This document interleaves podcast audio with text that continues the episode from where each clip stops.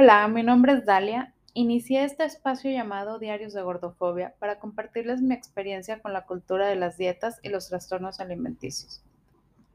Les recuerdo las reglas de mi contenido. Bajo ninguna circunstancia me permitiré hablar sobre cantidad de kilos que peso, pesé o quisiera pesar, porque en mi experiencia es un detonante. La segunda regla es que no les daré consejos de alimentación, ni tratamientos de belleza, ni para tratar trastornos de alimentación. Porque si sientes que perdiste el control, siempre debes acercarte a un experto. Los invito a seguirme en Instagram y Facebook donde me encuentran como Diarios de Gordofobia. A partir de este episodio, abriré una recomendación de cuentas que me han ayudado en mi proceso. Empezaré con la cuenta de Food Freedom. Ella es una sobreviviente de TCA y su historia es tanto impresionante como reveladora. Gracias a la información que ella comparte, me he quitado muchísimos prejuicios y he descubierto que mucho de lo que he vivido tiene nombre y explicación. Ella habla desde una perspectiva personal, pero reforzada con expertas en áreas tan importantes como la psicología y la nutrición. Como les he mencionado anteriormente, las invito a revisar el contenido y si creen que va a aportarles algo, síganla. Es, la verdad lo que comparte es muy fuerte, pero súper útil y de lo contrario, sigan buscando. La hermana de mi abuela materna me preguntó una vez, cuando tú seas grande, ¿cómo te quieres ver? ¿Como yo o como tu abuelita? refiriéndose evidentemente a que ella era delgada y mi abuela no. En ese momento pasaron varias cosas en mi mente. Obviamente la señora en cuestión estaba induciendo la respuesta hacia que yo le eligiera a ella, ¿no? Para reforzarse como una persona superior por ser delgada. Pero en realidad mi sentimiento fue de enojo, me dio muchísimo coraje, porque bajo ninguna circunstancia yo iba a elegirla a ella sobre mi abuelita. Hago paréntesis aquí para mencionar que mi abuela era una persona increíblemente fascinante y única en este mundo. Así que yo súper segura le dije, pues como mi abuela. Y ella me dijo, entonces prefieres estar gorda y yo ya no iba a cambiar mi postura. Entonces le dije firmemente sí, como ella. Pero mi respuesta iba más hacia la persona que era mi abuela que hacia el físico. O sea, era una situación como de, defensa, ¿no? De por qué la estás ofendiendo o menospreciando. Ahora que viene este recuerdo a mi mente, definitivamente mi respuesta volvería a ser la misma, porque solamente una caca de persona le haría ese tipo de preguntas a una niña de 14 años. En mi mente, mi abuela tenía permiso de estar gorda, porque ya había tenido nueve hijos, y su hermana era delgada porque no, no había tenido ninguno.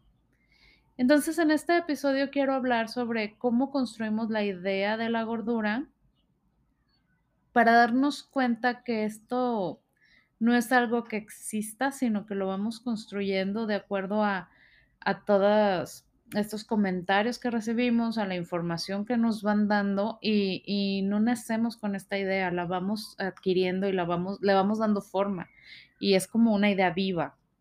También es importante para mí saber de dónde sacamos estos conceptos, porque en este momento que yo presto mucha atención a estos comentarios, a las pláticas que tenemos, a, la, a las cosas que nos dicen de los cuerpos de las mujeres, me he dado cuenta que, la idea de gordura es bien diferente, depende la educación, la familia, depende cada, cada persona. En mi caso, a lo largo de mi infancia yo crecí con esta idea porque constantemente escuchaba las pláticas de señoras, ¿no? Específicamente a mi mamá, decir frases como, pues yo antes de tener hijos estaba mejor que ella, ¿no? Comparándose con una chava que estuviera muy bien. Mm, tu tía engordó cuando dejó de tener hijos. Entonces, estas pláticas yo, yo las fui como adquiriendo, ¿no? Y yo iba construyendo esta idea. Yo me imaginaba, eh, esto es cuando yo era niña. Entonces yo me imaginaba que cuando creciera iba a tener un cuerpo delgado y bonito, porque pues iba a estar joven, sin hijos. Entonces yo abro paréntesis aquí, ¿no? O sea, cuerpo delgado y bonito bajo los estándares de belleza que en ese momento me estaban diciendo, ¿no? Con las chavas con las que se comparaban. Entonces yo decía, bueno, esa chava es bonita, eh, yo voy a estar así y después cuando tenga hijos, pues ya no. Y, durante este tiempo que yo iba a ser joven y bella, pues cuando fuera mamá lo iba a perder pero me quedaría el recuerdo de que alguna vez lo había sido y lo iba a poder presumir con las siguientes señoras, ¿no? Es como suena chistoso ahorita que lo digo, que lo pongo en palabras, pero realmente eso, eso pasaba en mi mente, yo sí lo creía. Y pues resulta que llegué a esa edad donde todas las mujeres, bueno, eran súper guapas, bonitas, delgadas, y pues mi cuerpo estético nunca llegó, no apareció. Entonces, yo creía, y como ya se los he hecho, ya se los he platicado, durante muchísimos años de mi vida yo estaba convencida de que había algo malo conmigo. Mi cuerpo fallaba, mi cuerpo no servía porque no se veía como debía. Yo seguía haciendo dieta, seguía esforzándome, seguía haciendo cosas que no eran nada saludables para bajar de peso, para, para verme así como yo debía verme. Era mi obligación verme como una chava joven, delgada y bonita porque así era. Entonces yo me sentía culpable, yo cargaba esta culpa toda la vida, cada que comía algo, yo tenía culpa porque decía, bueno, es que yo no tengo ese cuerpo porque, pues, no tengo autocontrol con lo que como, o sea, porque soy una asco persona, porque como así. Realmente esos pensamientos los tenía. Y pues aparte de todo esto, yo, yo estaba convencida que no tenía ningún pretexto real para no ser delgada, porque en este mundo el único pretexto para no ser delgada es ser mamá. Que, que yo sé que no es así y que yo sé que, que las mujeres que han sido mamás tienen otra opinión sobre esto. Es, voy a hacer una, todo un episodio sobre esto, pero con alguien que ya lo, que lo, que lo pueda platicar, no que lo haya vivido, porque pues realmente yo no lo he vivido. Pero en este imaginario que yo iba construyendo, ese era el único pretexto válido para no ser delgada y esbelta. Entonces, aquí, pues mi mamá era fan de los concursos de belleza. Eh, yo ya les había platicado un poquito sobre esto. Recuerdo que veíamos las pasarelas, los vestidos y, todo esto que se ve en esos concursos horripilantes, perdón, pero los odio y hablar de cosas que a mí nunca me han interesado, como el maquillaje, las medidas, el...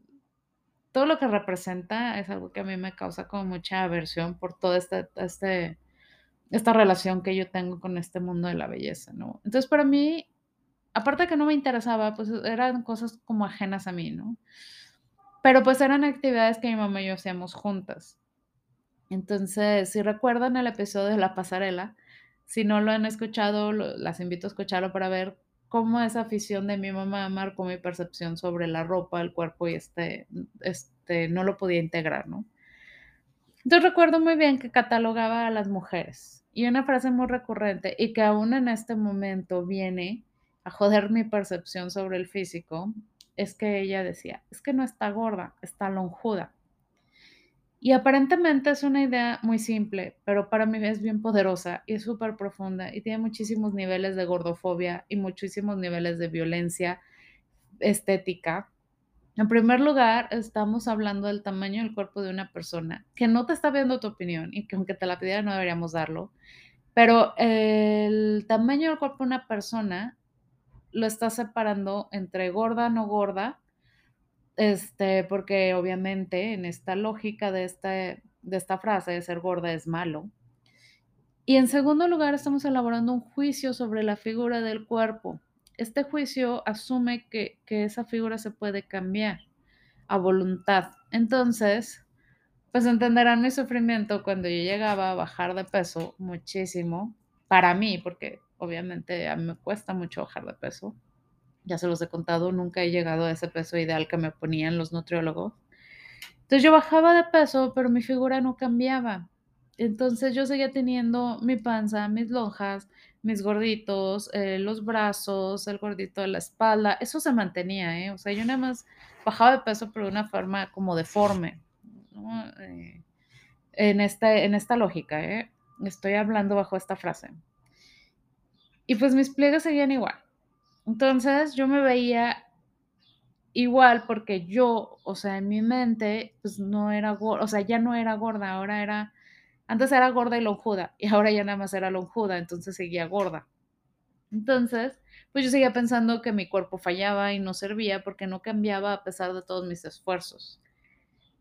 Entonces, eh, sí es una cosa que todavía me persigue, o sea, sí no les voy a mentir, yo, yo evalúo mi, mi, mi gordura o lo que yo pienso en base a mi forma. Entonces, eh, tengo esta plática muy seguido cuando quiero comprar ropa o algo, porque yo llego y pues yo pido una talla grande y la gente me dice, no, a lo mejor tú eres esta talla, o no, es que me cuesta mucho encontrar mi talla por esta parte, porque yo me asumo como una persona de talla grande y de repente tengo que buscar mucho, no siempre es la misma, no siempre soy la misma talla, no en todas las marcas, no en todos los cortes, tengo un cuerpo un poquito peculiar en esa parte.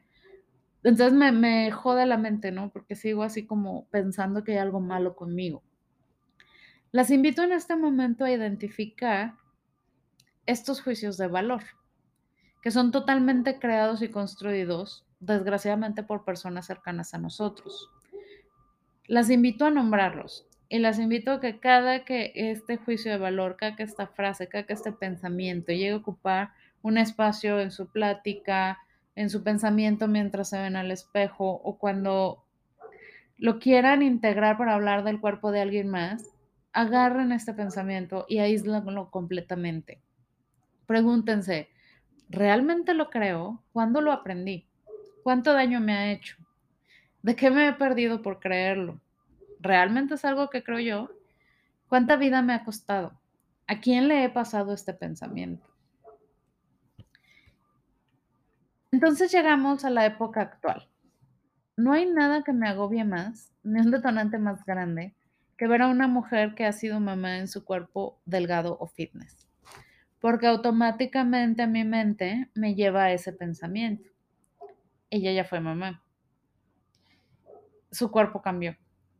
Y aún así regresó a, a ser más delgado, más fitness o cualquier cosa, ¿no? Y si ella puede, porque yo no. Entonces, tal vez realmente sea algo mal conmigo, ¿no? No he hecho lo que ella. A lo mejor no intenté eso y me falta.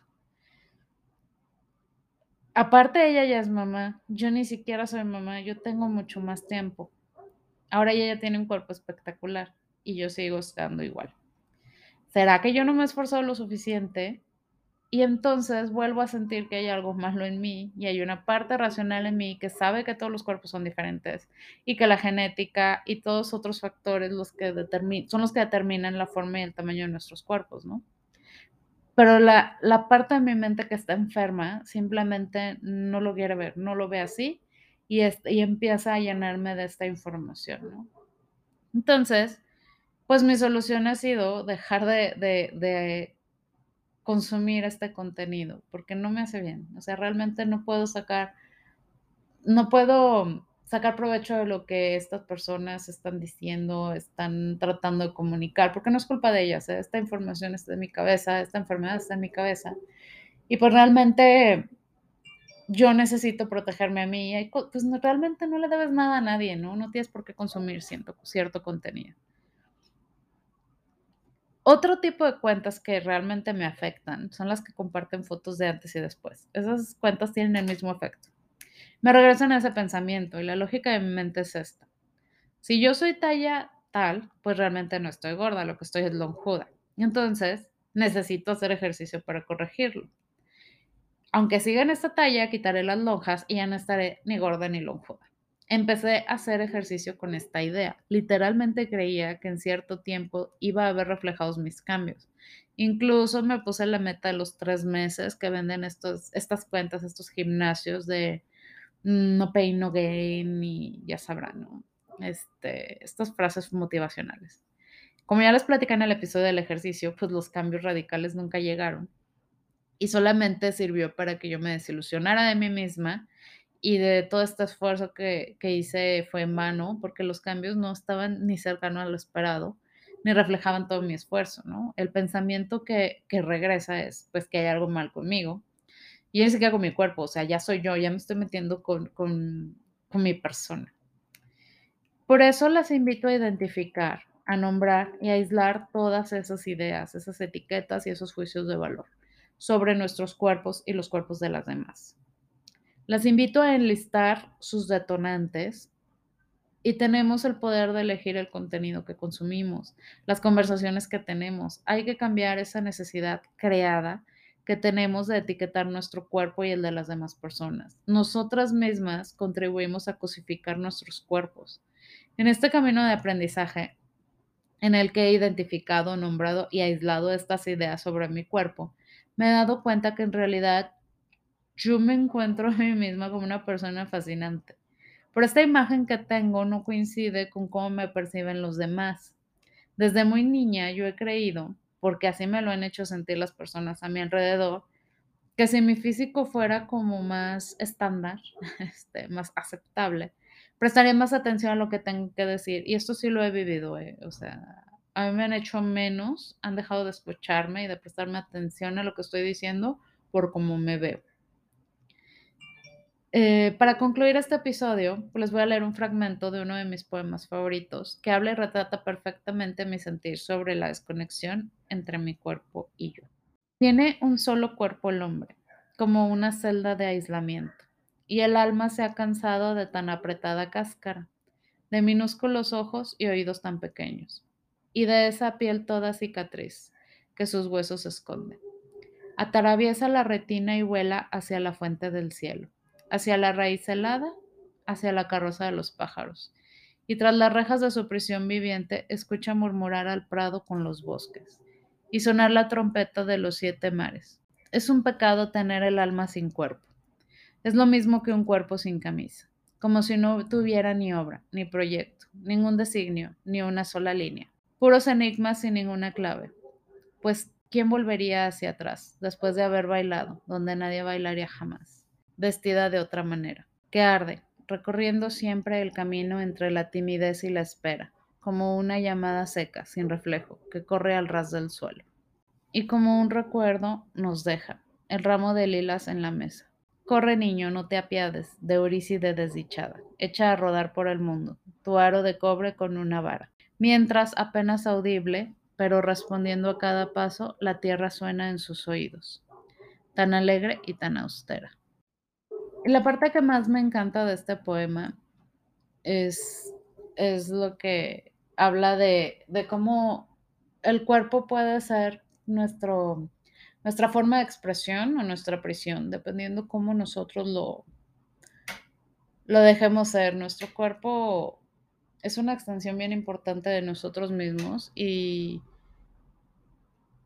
y pues está muy castigado por nosotros, ¿no? Este, el momento en que lo de repente se vuelve el dominio público y los cuerpos eh, están ahí, ¿no? Para que los eh, etiquetes, los, los cosificamos.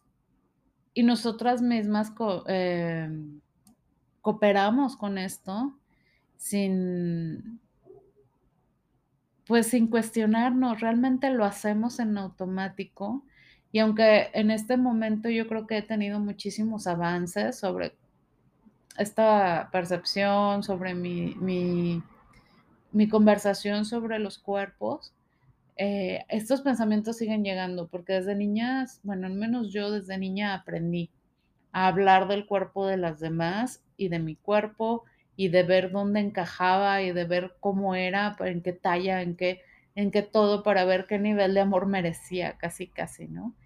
Y, y pues si no cambiamos esta conversación y si seguimos nada más, al menos yo creo que si sigo retorciéndome en, este, en estas heridas de la infancia, pues no va a cambiar. Creo que es muy importante, como les decía, identificar y al momento de aislarlo es, oye, otra vez estoy actuando de esta manera, otra vez estoy comprando mi ropa bajo este pensamiento, otra vez estoy juzgando a esta persona bajo este pensamiento que ni siquiera era mío, o sea, alguien vino, me lo dijo cuando yo era niña y ya lo empecé a repetir sin sentido.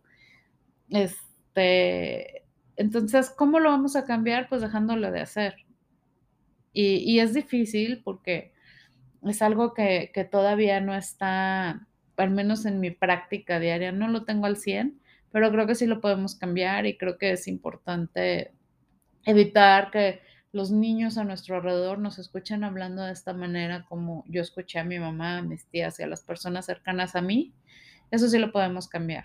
Entonces, de nuevo les doy las gracias por escucharme y este, como siempre voy a tratar de seguir eh, grabando seguido y todo, pero es difícil, es difícil por tiempo y sobre todo para encontrar el tema y darle forma para mí es muy complicado porque son cosas muy personales.